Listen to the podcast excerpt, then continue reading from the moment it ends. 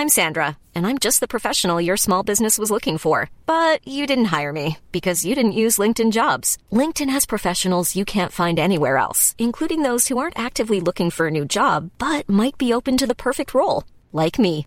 In a given month, over 70% of LinkedIn users don't visit other leading job sites. So if you're not looking on LinkedIn, you'll miss out on great candidates like Sandra. Start hiring professionals like a professional. Post your free job on linkedin.com/people today.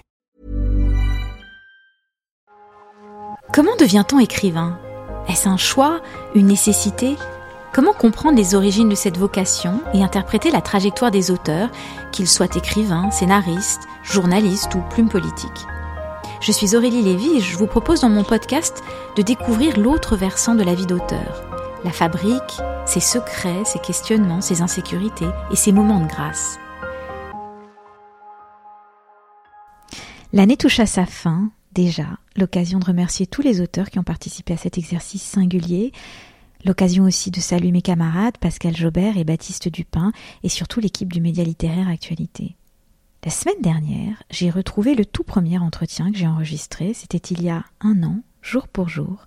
Patrick Deville me rendait visite avant de s'envoler pour l'Inde, et l'idée m'est venue d'enregistrer notre conversation. Auteur de plus de 15 romans, Patrick Deville fait à 35 ans le pari fou d'écrire 12 romans en 20 ans. 12 lieux spécifiques de la planète, deux tours du monde dans chaque sens, et pour chaque livre qui retrace deux siècles d'histoire à la fois autobiographique et sans fiction. Parmi ces romans, notons Equatoria, Campuchea, Peste et Choléra, pour lequel il remporte le prix Femina, Viva, Tabataba, Amazonia et Fénois. Je le remercie pour sa confiance et pour avoir accepté de diffuser cet entretien, sans doute mon préféré. En l'écoutant, vous comprendrez. À l'heure où j'enregistre cette introduction, Patrick est sur les bords de la Baltique estonienne gelée. Je l'embrasse. Je vous embrasse tous autant que vous êtes. Merci d'avoir écouté et relayé l'émission. Je vous souhaite de très belles fêtes de fin d'année et surtout de belles histoires. Je me réjouis de vous retrouver l'année prochaine. Nous vous réservons de belles surprises pour 2023 et une sacrée liste d'invités. En attendant, place à Patrick Deville. Nous sommes le 20 décembre 2021. Il vient de neiger. Patrick s'étend sur la méridienne devant le feu de cheminée. Là, c'est un peu comme chez moi, quoi. Ouais, t'es chez toi.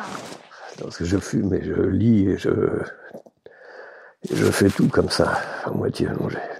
Moi aussi. Bah, qui faisait ça euh, C'est pas Proust qui C'est Proust, bien sûr, dans son lit, oui. Ouais, moi, j'ai un truc, une espèce de méridienne. Je fais tout. J'ai l'ordinateur à main droite. Parce que quand je lis, je vérifie tout sur ordinateur. Tu vois, je lis comme ça. Et puis j'ai un ordinateur ouvert à main droite et je vérifie tout, les dates, les mots, les, les notes, enfin tu vois. Tu te souviens de la première fois qu'on s'est rencontrés? C'était où? Toi et moi Ouais. Eh bien, c'était au Cap Ferret. Mhm. Tu étais orange. J'avais mis de l'autobon, ça. Heureusement d'ailleurs, ça m'a permis de faire rigoler tout le monde. Et, euh, et moi, j'avais accepté ce truc. C'était un peu le début de la tournée, là. C'était le début de la rentrée littéraire. au début de la rentrée littéraire. Je savais que cette invitation serait davantage géographique que littéraire. Je n'attendais rien littérairement. Donc, euh, j'avais raison. Et par contre, j'essaie d'épuiser la planète, d'aller absolument partout. Et évidemment, je n'épuiserai pas la planète, c'est impossible. Mais j'essaie, ce qui est un peu plus facile, d'épuiser la France. J'essaie d'aller partout. Je suis allé dans toutes les préfectures, toutes les sous-préfectures, j'en suis au chef-lieu de canton, j'essaie de voir des centaines de villages. Pour écrire justement Tabataba, pendant deux ans, j'ai sillonné la France seul au volant. Et s'agissant de la côte, dès qu'il y a un endroit de France que je ne connais pas, c'est comme si on m'enfonçait un poignard dans le dos. Mhm. C'est pour ça que t'es venu? Et c'est pour ça que je suis allé au Cap Ferret parce que je n'y étais jamais allé. Et en fait, de, tu vois, de la frontière belge, enfin de, de Panne ou Malo-les-Bains, Dunkerque, etc. Mhm. je connais absolument toute la côte de Dunkerque à Biarritz ou Irun, Mhm. avec deux trous. Arcachon, Cap-Ferret et Biscarrosse. Ah, bah, J'ai de la chance, sinon je t'aurais pas rencontré. Et donc, ça me permettrait, me disais-je, Mhm. d'éliminer l'un des deux trous. Il ne me reste plus que Biscarrosse. C'est une façon de pas mourir, c'est quoi? C'est la curiosité, quoi, d'essayer d'aller partout Oui, mais dans y le a- monde. c'est au-delà de la curiosité, parce que la curiosité, tu peux la trouver dans le silence, dans, le répit, tu peux la trouver dans le, dans le rien. Toi, tu t'es fixé ce challenge qui implique d'ailleurs une forme de mouvement, mais il y a aussi un côté, euh, euh, il faut que je coche toutes les cases de, tout- de toutes les villes. Tu- tu- Oui, c'est ça. Oui, oui, pour ensuite, enfin, enfin, je suis déjà très vieux, pour ensuite enfin. mais quand je serai encore plus, bon, d'abord, à court terme, écrire ces douze livres.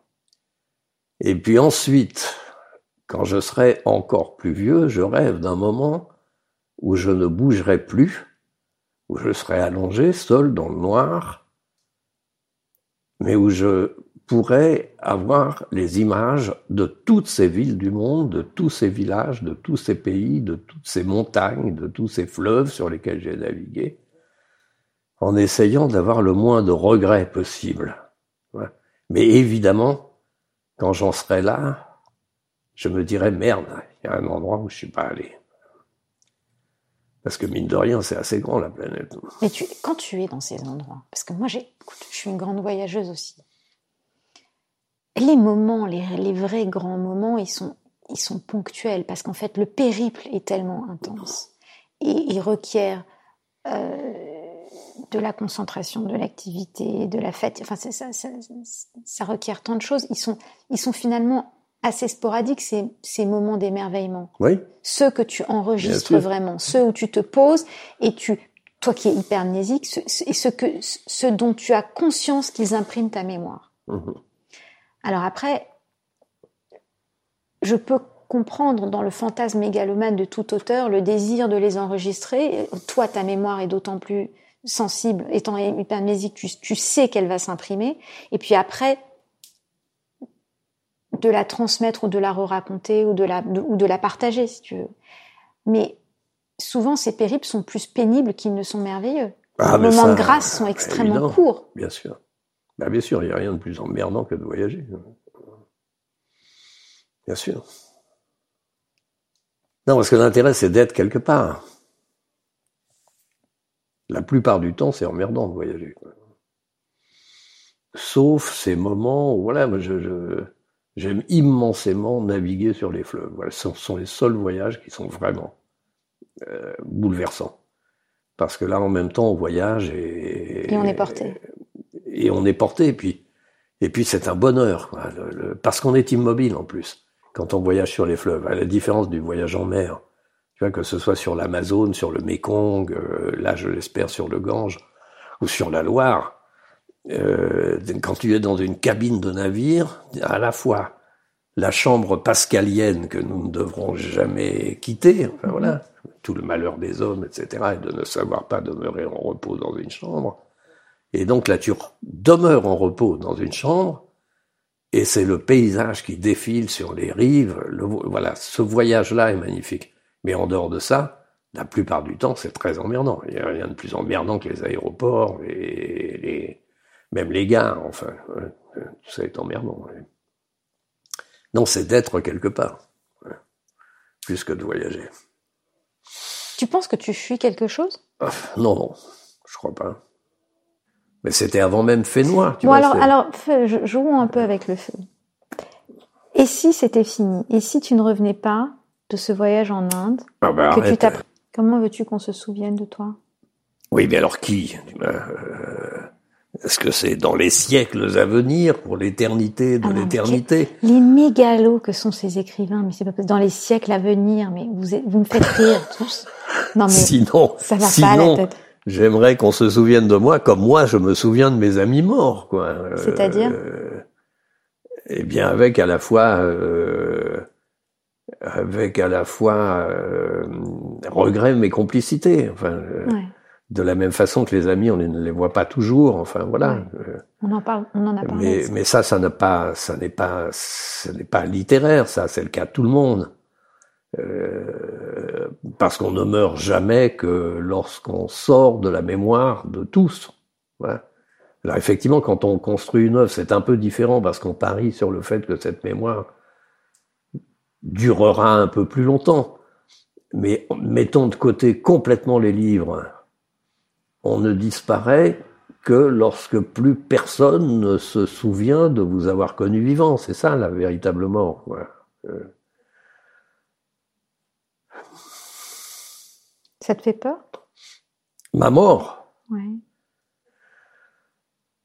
La crainte de la maladie, c'est pas pareil que la peur de la mort violente. Elle dure peu de temps. Et puis, euh, elle dure peu de temps. La peur de la mort violente, parce que tu meurs ou tu meurs pas. Après, c'est fini. Dans tous les cas, mais euh, non, évidemment, la mort, le rêve, comme tout le monde, c'est de pouvoir en profiter, quoi. Que justement, elle ne vienne pas à l'improviste. Euh, euh, mais qu'elle vienne au bon moment et de pouvoir en profiter. de, tu vois, c'est le rêve de pouvoir prononcer Ich sterbe, je meurs. Voilà, euh, j'ai fini.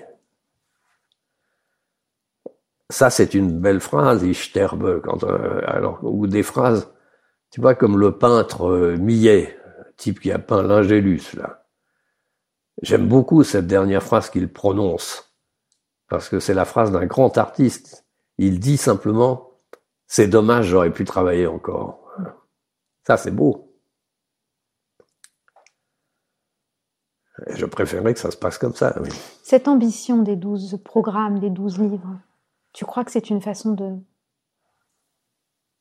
de rester en vie, justement de, mmh, Oui, enfin, quand, j'ai conçu ça, euh, il y a maintenant 25 euh, ans, c'était pas du tout ça l'idée.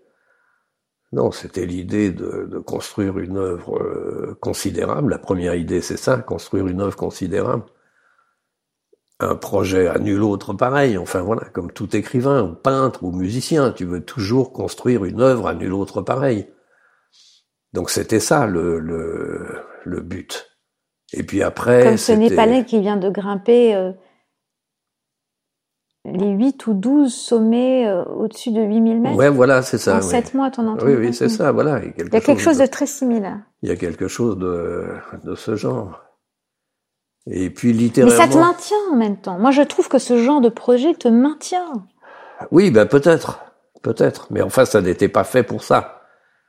Et puis maintenant, je suis un peu moins inquiet. Mais donc ça, ça paraissait. Quand je l'ai conçu, ça me semblait faisable ça correspondait à peu près à mon espérance de vie, parce que j'ai quand même décidé ça après avoir écrit et publié cinq romans de fiction. Et donc quand j'ai décidé ça, j'étais déjà largement trentenaire. Et donc je pensais que c'était jouable. À un moment, il y a quelques années, euh, je me suis dit que non, j'en verrais pas le bout. Tu vois, j'étais très inquiet. Et donc j'ai accéléré. Et maintenant, je suis un peu plus tranquille parce que là, depuis euh, depuis euh, plusieurs années, je publie un livre tous les deux ans. Donc tu es à 8 là, c'est ça? Là, j'en suis à 8. Le huitième a paru donc en septembre 21. Hmm. Donc il en reste quatre. Donc maintenant, ça me semble jouable. Il me reste dix ans de travail, quoi. Mais à côté de ça, c'était aussi... Euh, D'abord, c'est une contrainte forte. Parce que c'est 12 lieux du monde, deux tours du monde, un dans un sens, un dans l'autre sens, que j'ai choisi dès le début les 12 lieux du monde, que tous ces livres commencent en 1860 jusqu'à aujourd'hui, et qu'il y a beaucoup d'autres contraintes, et que c'est absolument sans fiction, et à la fois autobiographique. C'est aujourd'hui, évidemment, euh, glissant de livre en livre. Mm. Mais euh, il y a beaucoup d'autres contraintes qui sont pas forcément explicites dans ces livres. Enfin, tu vois, c'est une forme très, c'est une forme très forte, très architecturée. Mm-hmm. Et donc, c'était aussi en finir avec le sujet. Ne, plus jamais m'emmerder avec les sujets, avec quoi écrire. Parce que ça, ça me, ah, ça, ça m'emmerde. Depuis, depuis toujours, ça m'emmerde. Mais on s'en fout des sujets. Le seul sujet, c'est la littérature, si on, si on veut créer de la littérature. Comme si on veut faire de la peinture, le seul sujet, c'est de la peinture. Et, mais c'est pareil. Il y a des sujets. Mais on peut faire, euh, voilà, pourquoi Van Gogh peint des harengs, des pommes de terre, des tournesols? Il s'en fout des harengs, des, voilà. On s'en fout des harengs, des pommes de terre, des tournesols ou de la Sainte Victoire, tu vois, le, ou pour Gauguin de les ou le, le paysage marquisien. On s'en fout. Le, euh, seul but, c'est la peinture, c'est de faire de la peinture. Peu importe le, le sujet. C'est même chose pour la musique et même chose pour la littérature. C'est comment est-ce qu'on arrive à créer de la peinture en peignant des tournesols ou des harengs, peu importe. L'important, c'est la peinture.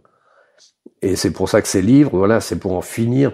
Tu vois que les sujets des romans, là, les romans de la rentrée, euh, enfin, tout ça me semble tellement euh, emmerdant. Enfin, tu vois, ça m'est tellement étranger. Je m'en fous complètement des. Mais tu vois bien que dans la presse, ben, les romans de la rentrée, enfin, tu vois ce qui marche, ce qui est à la mode, ce qu'on lit, etc on parle toujours de du sujet, du pitch, enfin voilà, de quoi hmm. ça parle. Mais moi, je, m'en fous complètement de ça. Enfin, le, la seule chose qui compte dans la littérature, c'est la littérature. C'est tout. C'est tout. Quand est-ce que ça a su que tu étais écrivain? Oui, alors ça sont deux.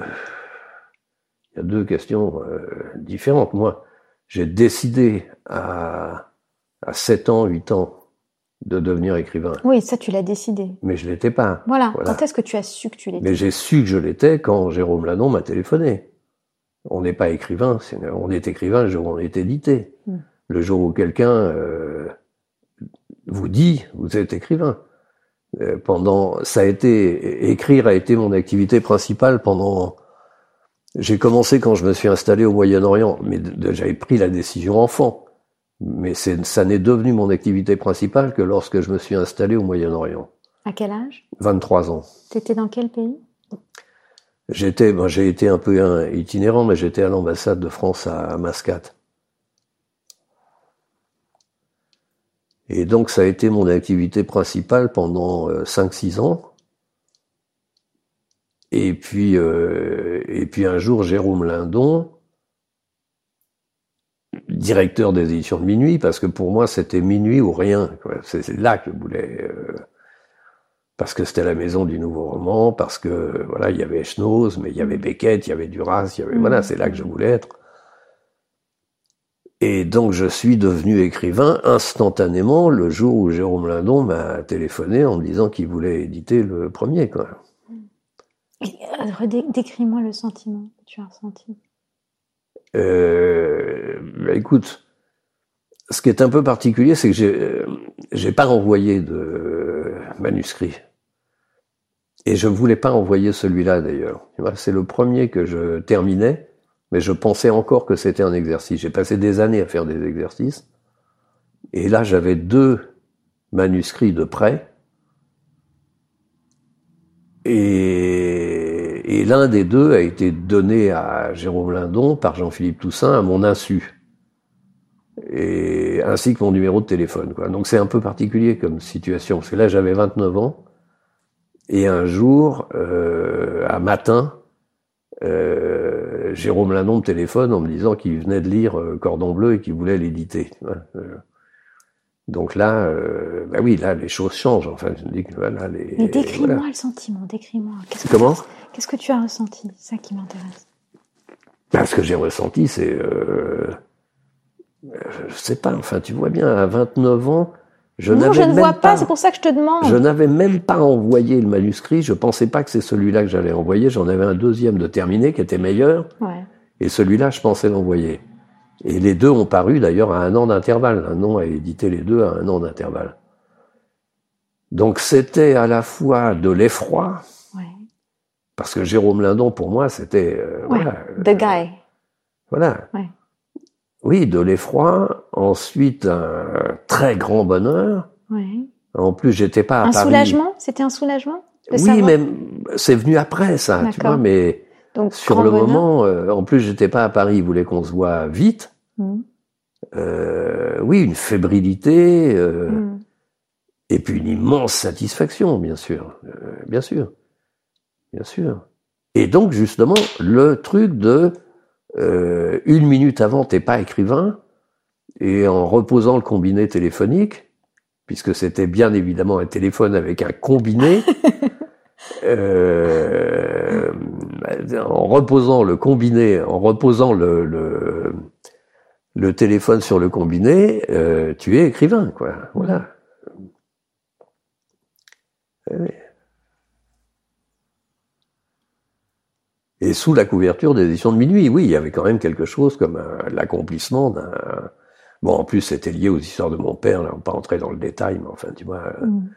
mon père m'avait offert ses livres de des éditions de minuit à l'époque de, puisque tu sais bien que minuit, ça s'appelle minuit euh, parce que ça a été créé clandestinement en 42 sous la résistance, que mon père était résistant, qu'il m'a ensuite offert son livre, euh, tu vois, de Vercors, euh, voilà. T'as eu un mentor?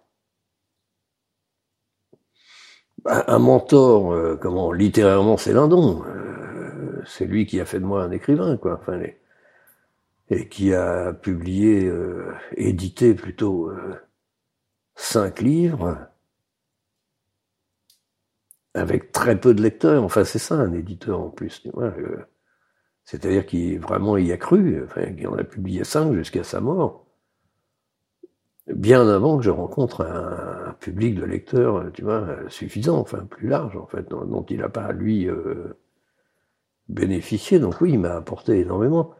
Et puis à côté de ça, euh, des amis écrivains euh, proches qui m'ont beaucoup apporté, auxquels j'ai apporté. Enfin, c'est très important, ce, Oui, je suis d'accord avec toi. ce, Cet échange, ce dialogue et ces échanges, bien sûr. Donc ça, c'est ma vieille bande, voilà, de Echnoz, Michon, euh, Rollin, tu vois. euh, voilà, euh. Moins de jeunes, enfin, tu vois, je, je, vois, enfin, je lis les écrivains plus jeunes, je parle avec eux, mais enfin, il n'y en a pas avec qui j'ai, euh, je sais pas, ce, cette fluidité. cette complicité totale hein, de- qui est complètement indépendante de tout de toute compétition ou de toute euh, voilà, on se réjouit euh, des succès des uns des autres on, se peine des, des boires. Et quand tu bossais avec lui, avec Lindon, tu lui envoies le premier jet, et après il te fait un retour, et en fonction vous retravaillez ou, ou très peu, ou oui mais très peu c'était très particulier les éditions de minuit euh, euh, moi j'ai découvert comment fonctionne une une grosse maison quand je suis arrivé au seuil. Mm. Mais chez Minuit, il y avait Lindon. Point. Point. Il n'y avait pas de préparateur de copie. Il n'y avait pas de correcteur. Tu vois, c'est incroyable. Euh, C'était Lindon. Euh, Ben oui. C'est à l'époque où il y a un truc qui s'appelait la poste, où il fallait coller un timbre sur une enveloppe et, et on échangeait nos remarques par écrit comme ça. Vous vous voyez pas pour le faire? Pas tellement, non. Non, j'étais pas à Paris à ce moment-là, au début. Donc euh, non, c'était par courrier ou téléphone éventuellement. quoi. Mais c'était une maison très particulière, Minuit. Il n'y a jamais eu plus de 15 vivants en même temps là-dedans. hein.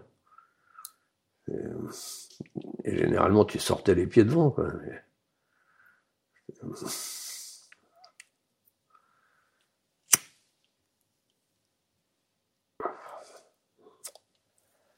Évidemment, ça a changé quand Lindon est mort. Mais... Puis maintenant, c'est Antoine qui a racheté. Mais...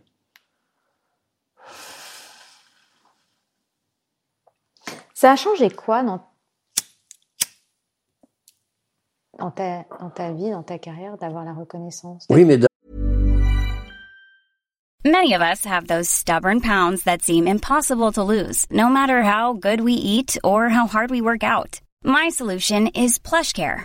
PlushCare is a leading telehealth provider with doctors who are there for you day and night to partner with you in your weight loss journey. They can prescribe FDA-approved weight loss medications like Wagovi and Zepbound for those who qualify. Plus, they accept most insurance plans. To get started, visit plushcare.com slash weight loss. That's plushcare.com slash weight loss. Hiring for your small business? If you're not looking for professionals on LinkedIn, you're looking in the wrong place. That's like looking for your car keys in a fish tank. LinkedIn helps you hire professionals you can't find anywhere else, even those who aren't actively searching for a new job but might be open to the perfect role. In a given month, over 70% of LinkedIn users don't even visit other leading job sites. So start looking in the right place. With LinkedIn, you can hire professionals like a professional. Post your free job on linkedin.com slash people today. D'abord, il faudrait savoir ce que c'est que cette reconnaissance, quoi. De qui, enfin, tu vois, euh, de qui? De qui on a envie d'être reconnu, quoi? De la- Quelle est la reconnaissance qui t'a touché toi et qui t'a galvanisé et qui t'a porté toi et qui t'a touché et qui t'a qui a légitimé quelque chose pour toi? Peut-être c'est dans ce sens-là que je devrais poser la question. Oui, bien c'est c'est euh, c'est dès le début la reconnaissance euh, par des par des, des lecteurs dont le dont la vie m'apportait euh, énormément de gens que j'admirais quand on commence quoi. Quand on commence. T'as un souvenir, un nom qui par exemple? Euh, oui, par exemple, euh, euh, Jean Echenoz, voilà, on a 10 ans d'écart avec Jean. C'est un de tes plus proches amis en plus. Oui, enfin bon, moins maintenant, mais donc on se connaît depuis, je sais pas, bientôt 40 ans, quoi. J'ai connu Jean avant d'être édité, par hasard, parce que j'étais très ami avec Jean-Philippe Toussaint. On a Mhm. commencé ensemble, sans être édité, on se connaissait, nous. Ouais, Comme les jeunes écrivains, tu sais, qui discutent entre eux. ouais. Et ces conversations sont très importantes, très riches. Mais donc ensuite, quand je suis arrivé chez Minuit, euh, j'ai eu la reconnaissance de, de Jean Echenoz, qui avait 10 ans de plus, que j'admirais énormément. Et bon, maintenant, évidemment, ça se voit plus qu'on n'a pas le même âge, mais euh, à l'époque, euh, à l'époque, c'était très important, 10 ans. Enfin, lui avait déjà publié deux, trois livres chez Minuit. Il avait eu le Médicis avec Cherokee. Enfin, il était. euh, Mm. et puis je l'avais lu et je l'admirais énormément. Donc cette reconnaissance-là, oui, elle est très très importante, bien sûr. Après, bon, il y a d'autres types de reconnaissance. Après, il y a les prix littéraires, il y a les ventes, il y a c'est autre chose. Et les prix, ça La fait presse, enfin, tu vois, le- Ouais. ça c'est autre T'as chose. eu quoi comme prix? Oh, euh, plein. Ben oui, parce qu'après, tu sais, c'est des trucs comme ça. Mais il y en a un qui t'a vraiment fait plaisir? Euh... Bah oui, bien sûr, il y a le féminin parce qu'il a été très important. euh, C'est celui-là, hein, ouais. je oui, pense. sûr. c'est celui auquel je pensais. Oui, oui, bien sûr. Oui, Pour, oui, été- le pour la la, la le choléra. Oui. Donc pour le comment pour le grand public des lecteurs, ça a été le plus important, évidemment. Ouais. Ouais. Puis il y a celui qu'on m'a remis là il y a 15 jours, tu vois. euh, Mais celui-là, évidemment, au départ, je trouvais ça un peu. euh, Non, ça m'a un peu, au contraire, euh, parce qu'on me l'a attribué en juin, on me l'a remis en décembre. Ouais. Quel est ce prix? C'est le grand prix de littérature de l'Académie française pour l'ensemble de l'œuvre. Je ne savais pas ça. Et donc ça a un côté, tu vois, pré-posthume, quoi. Donc oui, à la fois, oui, oui. à la fois, ça me touchait un Je peu, comprends. C'est comme le, le honorary Oscar. C'est un mais peu. euh, C'est un peu la fin de ta carrière. mais non, mais tu vois, bah, à l'ensemble de l'œuvre, mais C'est euh, bon.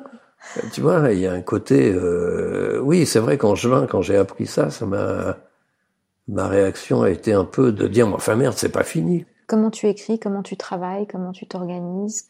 Et ça, c'est un secret absolu, évidemment, sinon les autres feraient pareil. Arrête tes. Balance, allez. Mais non, mais tout ça n'est absolument pas reproductible. Enfin, je travaille Non, ce qui manière. m'intéresse, c'est le tien. C'est comment Je ça marche pour toi et comment tu as découvert comment tu fonctionnais. Ce qui m'intéresse, en Oui, mais fait. c'est petit à petit qu'elle vient la méthode. euh, Justement, donc comment, quelles ont été les étapes c'est- alors ça, le- ça, les étapes, j'en sais rien. Je peux te dire maintenant comment je travaille. Maintenant, comment tu travailles Après beaucoup d'errements, mais euh, mais là, il y a trois moments euh, successifs et disproportionnés dans l'écriture de ces livres.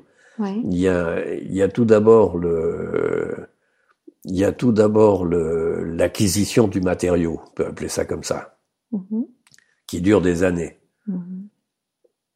Et c'est l'alternance entre la bibliothèque et le terrain, comme disent les journalistes.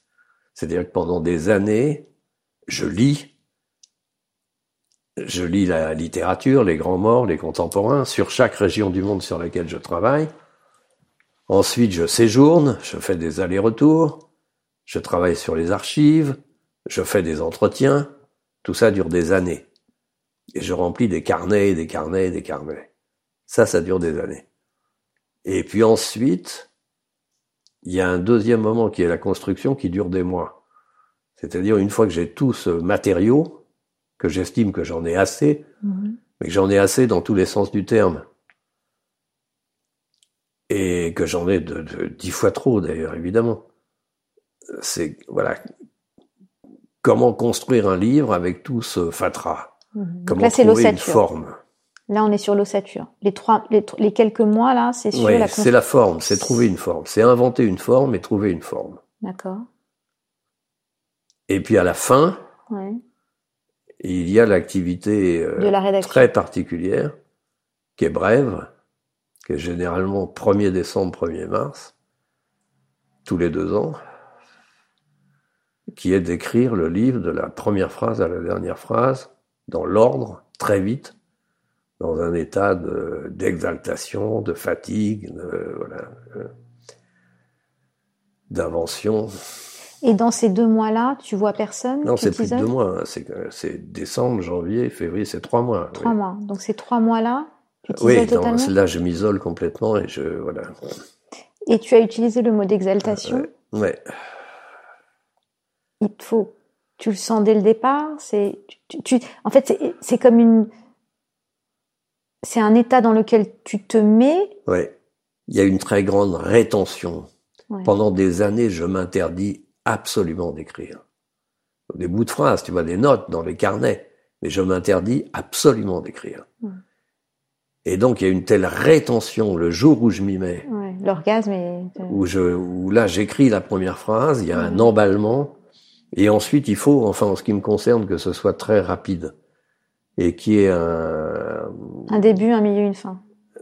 oui, mais dans un état, oui, d'exaltation, mais qui vient aussi de la fatigue, de l'isolement, de eh ben, l'inspiration, ça n'existe pas. L'inspiration, c'est le travail, et que c'est quand on arrive comme ça à se mettre dans un tel état second que quelque chose jaillit sous les doigts sur le clavier qui n'était pas prévu.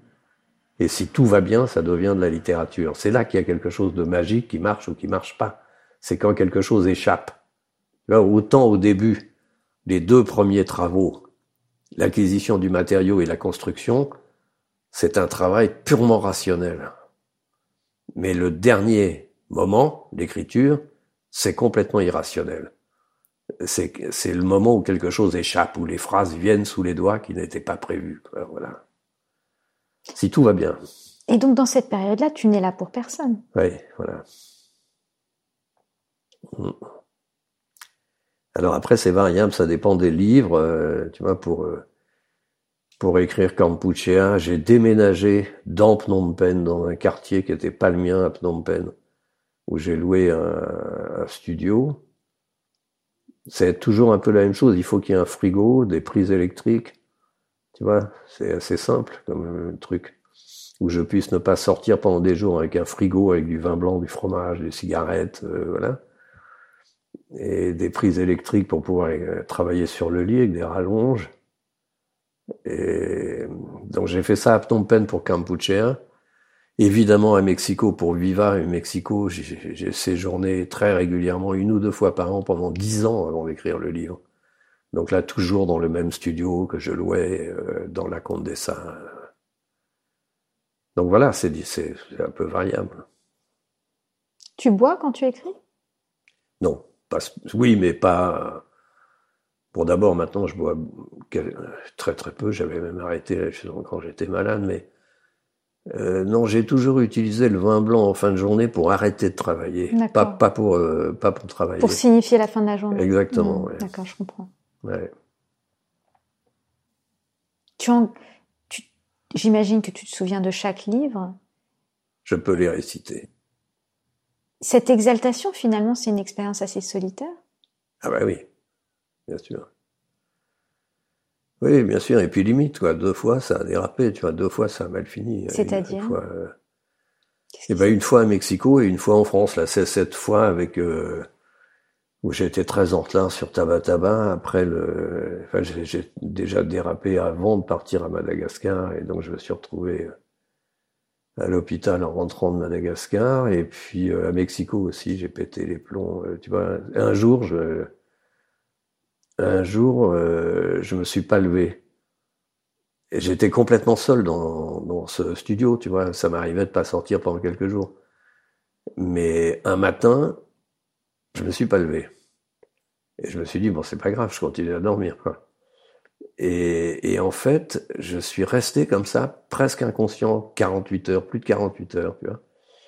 Où, ce qui est exceptionnel pour moi, parce que j'ai pas mangé, j'ai pas fumé, j'ai pas bougé du lit comme ça. Et après, j'ai fini par appeler un ami bah, que je, avec qui je dîne demain, qui est venu me, me sortir de ce guépier. Tu penses que c'était quoi? Eh ben, j'ai pété un plomb, quoi. Tu vois, je sais pas. Je, je, suis allé trop loin dans la fatigue, dans le, ou comme on dit maintenant en anglais, euh, burn-out. J'ai remarqué quelque chose chez toi. Tu sais demander de l'aide. Ben oui, tu sais amis, appeler et dire j'ai besoin d'aide. Oui. Mais tout le monde ne sait pas faire ça. Ah bon? Non. Donc tu as quand même confiance en l'autre. Ben oui, j'ai des amis, mais peu. Une poignée. Et tu, tu arrives à être vulnérable face mais, à l'autre. ben bien sûr, bien sûr. Oui, et là je savais que voilà, mon ami euh, Philippe, en qui j'ai une confiance absolue, allait me sortir de ce guépier. Mais... De quoi es-tu le plus fier?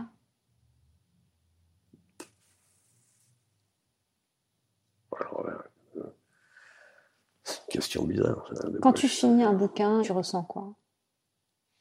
T'es souvent similaire? T'as un rituel d'ailleurs? Pour, pour la fin, là? Ouais. Non, même pas. euh. Non, même pas. Je suis évidemment très heureux, je suis très soulagé. Et aussi de ne pas être en retard, parce qu'il y a cette histoire de deadline, quoi. Tu vois, le, il faut pas que je sois en retard, parce que le, le- c'est prévu, l'éditeur le, le réclame si, si je suis en retard, le veut. Il sait où j'en suis. Enfin, tu vois, on est, on est quand même assez proche. Donc, euh, donc non, évidemment, je suis quand même, oui, soulagé quand je le, quand je l'envoie euh, à l'éditeur, hein, tu vois, puisque personne ne le lit avant, c'est complètement, euh, c'est complètement solitaire, c'est ce truc, et dès que c'est fini, j'appuie sur le bouton et je l'envoie à l'éditeur. Je fais pas imprimer, je fais jamais de sortie papier, tu vois. Alors c'est, plus maintenant une, euh, Tu fais jamais de sortie non, papier non, non. Et c'est plus non plus maintenant une espèce de cérémonie, parce que tu vois, j'en ai quand même écrit pas mal des livres, c'est pas pour dire, mais enfin, tu vois, ça fait, euh, ça, fait une quinzaine au total. Là. Donc c'est pas, puis c'est tous les deux ans, donc c'est pas, euh, ça, ça devient pas quelque chose d'absolument exceptionnel, tu vois, mais, mais, euh, et donc évidemment, je ne montre absolument rien à personne avant de l'envoyer à l'éditeur, sauf Amazonia, où là, je m'étais engagé auprès de mon fils à lui donner en même temps qu'à l'éditeur et en lui disant que je tiendrais compte de toutes ses remarques et que je corrigerais tout ce qu'il me demanderait de corriger. Je parle beaucoup de lui et de moi, de notre relation, et puis nous avons fait tout le voyage euh, ensemble. amazonien et jusqu'au Galapagos ensemble. Enfin, en tout cas, voilà, je lui avais euh, garanti la possibilité qu'il avait d'enlever tout ce qu'il me demanderait de- d'enlever. en fait, Et alors, il t'a demandé d'enlever des Rien choses du tout, non, rien du tout. Mais c'est un cadeau qu'il me fait. Je sais bien qu'il y a des forcément des trucs qui lui plaisent pas trop. Enfin, tu vois, de, de l'ordre de l'intime. Mais euh, non, non, il le fait comme un cadeau parce qu'il sait aussi que c'est pas que à la fois c'est lui, mais qu'en même temps c'est pas non plus. Enfin, que c'est de la littérature, que la littérature est plus grande que nous, qu'elle nous dépasse. Enfin voilà, il est un grand lecteur. Enfin, donc euh, euh, J'ai besoin d'une clope, là. Tu, il faut me détacher ça ou... Non, je vais te chercher les clopes, bouge pas. je vais remettre une bûche dans le feu aussi. Mais attends, quelle heure est-il là en plus? Moi, je vais pas tarder. Hein. Encore 5 minutes. Il est très beau ton sapin. Hein. Il est beau, hein Ah oui, oui. Tu trouves que j'ai bien mis les... Il est joli, les Ah oui, oui. Tu faisais Noël en famille? Comment? Tu faisais Noël en famille? Quand j'étais enfant? Ouais. Ah Oui, bien sûr. Il y avait le sapin? Ah oui. Ah non, et quand Pierre était petit aussi. Tu en gardes un bon souvenir? Oui, T'avais une vie de famille heureuse? Oui, oui. C'est vrai? Oui. T'as été sujet à la dépression? Oh, c'est pareil, je sais pas bien ce que ce qu'on met sous ce terme. Ou t'as déjà fait une T'as déjà eu un passage à vide ou un moment où t'étais... Ouais, oui, bien sûr, oui. bien sûr. Ouais. Oui, oui, j'ai été très mal. Oui. Alors, est-ce que c'est de la dépression ou pas? Jamais été soigné. tu vois. en tout cas. C'était quand? Euh, on va comme tout le monde. euh, sortir de l'adolescence, étudiant, enfin. ouais. Mm. Quand de toute façon on va mal. Enfin, je vois pas. euh, généralement, non. Sauf les cons. Quoi. Euh, Faut être con pour aller bien hein, quand on est jeune. quoi.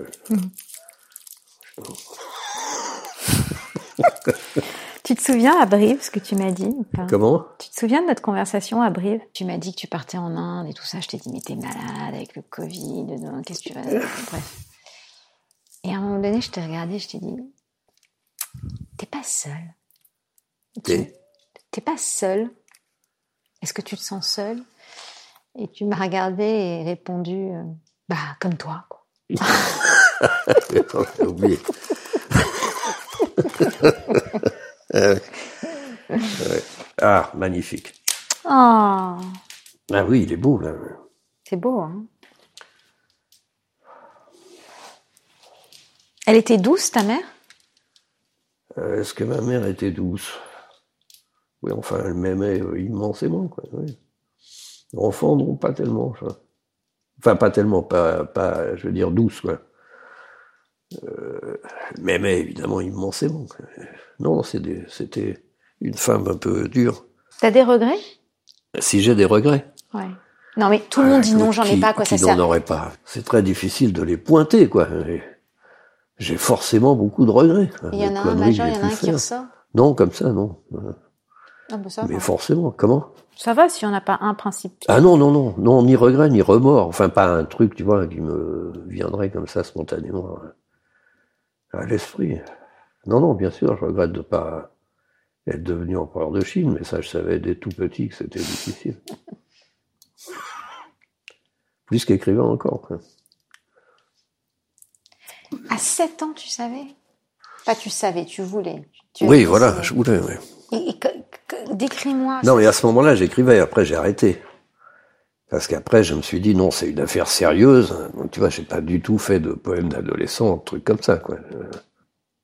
T'es plutôt pessimiste ou optimiste sur l'avenir de la littérature? Bah écoute, euh, normalement, on devrait être euh, pessimiste, quoi. Sauf que ça fait 40 ans que je devrais être euh, pessimiste. Et puis en fait, je suis épaté par le fait qu'il y ait encore euh, des librairies, des lecteurs, de la presse. Sans arrêt, on se dit que ça va disparaître, et puis en fait, non. C'est curieux. hein. Mais non, parce que je rencontre tout de même, oui, voilà, euh, beaucoup de lecteurs, qui a encore, euh, qui encore euh, peut-être moins qu'avant, mais enfin, il y a quand même de la place dans les journaux, il y a des articles, y a, tu vois, c'est curieux. C'est pas un truc qu'on peut faire à moitié. Enfin, c'est le seul conseil qu'on pourrait donner. Enfin, euh, on, on fait ça ou on le fait pas, mais si on le fait, il faut y consacrer sa vie. C'est pas, euh, pas faire ça en plus. Les femmes t'en ont voulu de placer la littérature avant? Bah oui, bien sûr. Évidemment. Oui, oui. Oui, mais ça, faut accepter de payer, justement. Ça. On peut pas, on peut pas s'y donner à moitié. On t'a déjà traité d'égoïste? Ah ben oui. Euh, À juste titre. Oui,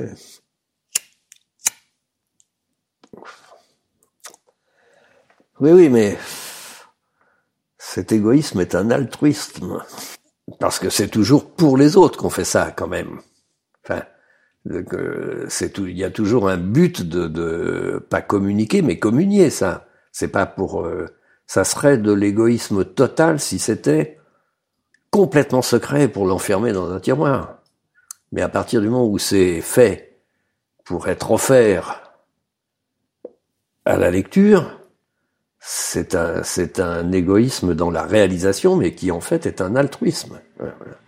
Par contre, dans la vie courante, c'est insupportable, évidemment. Comment tu dis à une femme, je, ça passe avant? Comment tu, comment tu négocies le, moment où elle va avoir un besoin? Comment? Il n'y a pas besoin de le dire, ça se voit suffisamment. Le fait de ne pas être là, par exemple, de partir sans arrêt, enfin, tu vois, de, tu vois, tu peux pas vivre avec quelqu'un et faire de d'août à décembre euh, ce machin euh, un peu partout, et puis euh, dès que c'est fini, te barrer trois mois à l'autre bout du monde, quoi. et comment tu gères la solitude? Parce qu'il doit y avoir des grands moments de solitude. Ah bah oui, mais ça c'est quand même plutôt un privilège. Hein. C'est quand même quelque chose qu'il faut gagner, la solitude. Vraiment tout est fait pour t'emmerder quand même. Enfin, euh, donc justement, ce qu'il faut, c'est avoir, enfin, ce qu'il faut, j'en sais rien. C'est, la définition des amis, c'est qu'on n'est pas, euh, on les emmerde pas sans arrêt, mais on sait qu'ils sont toujours là. Et puis que c'est absolument réciproque, qu'on n'a pas besoin de se voir euh, tout le temps, mais qu'on a besoin de se voir, et en tout cas on a besoin de savoir qu'ils existent, enfin, qu'ils sont là. Mais c'est plus facile avec les amis qu'avec euh, des relations amoureuses, bien sûr. Parce que généralement, quand on est amoureux, on a envie de se voir. Quoi. Heureusement, ça dure pas longtemps. Normalement. Ta première amoureuse était. Euh... Oh. Alors ça. Je sais pas trop, il faudrait que je cherche. Tu te souviens plus?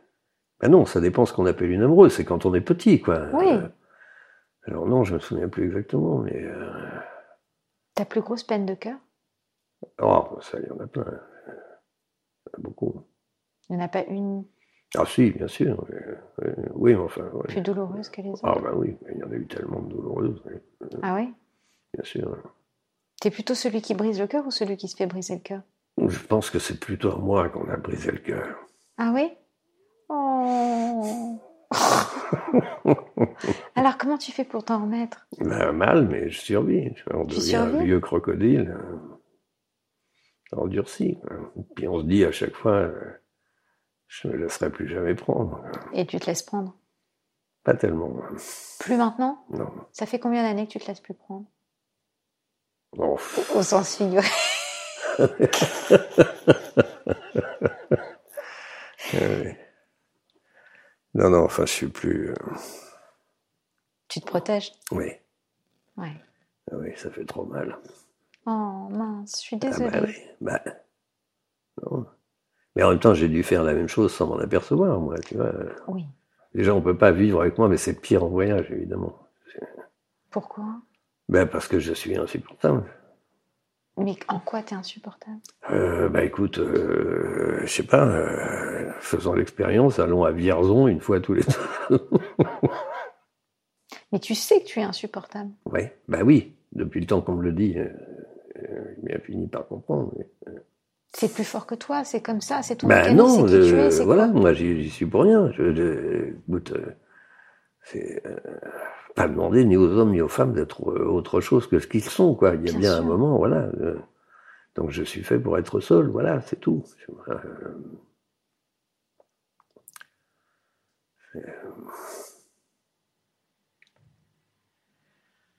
Bien, faut arrêter la machine là parce que Allez. Hey, it's Paige DeSorbo from Giggly Squad. High quality fashion without the price tag. Say hello to Quince. I'm snagging high-end essentials like cozy cashmere sweaters, sleek leather jackets, fine jewelry, and so much more. With Quince being 50 to 80% less than similar brands. And they partner with factories that prioritize safe, ethical, and responsible manufacturing. I love that. Luxury quality within reach. Go to quince.com slash style to get free shipping and 365 day returns on your next order. Quince.com slash style.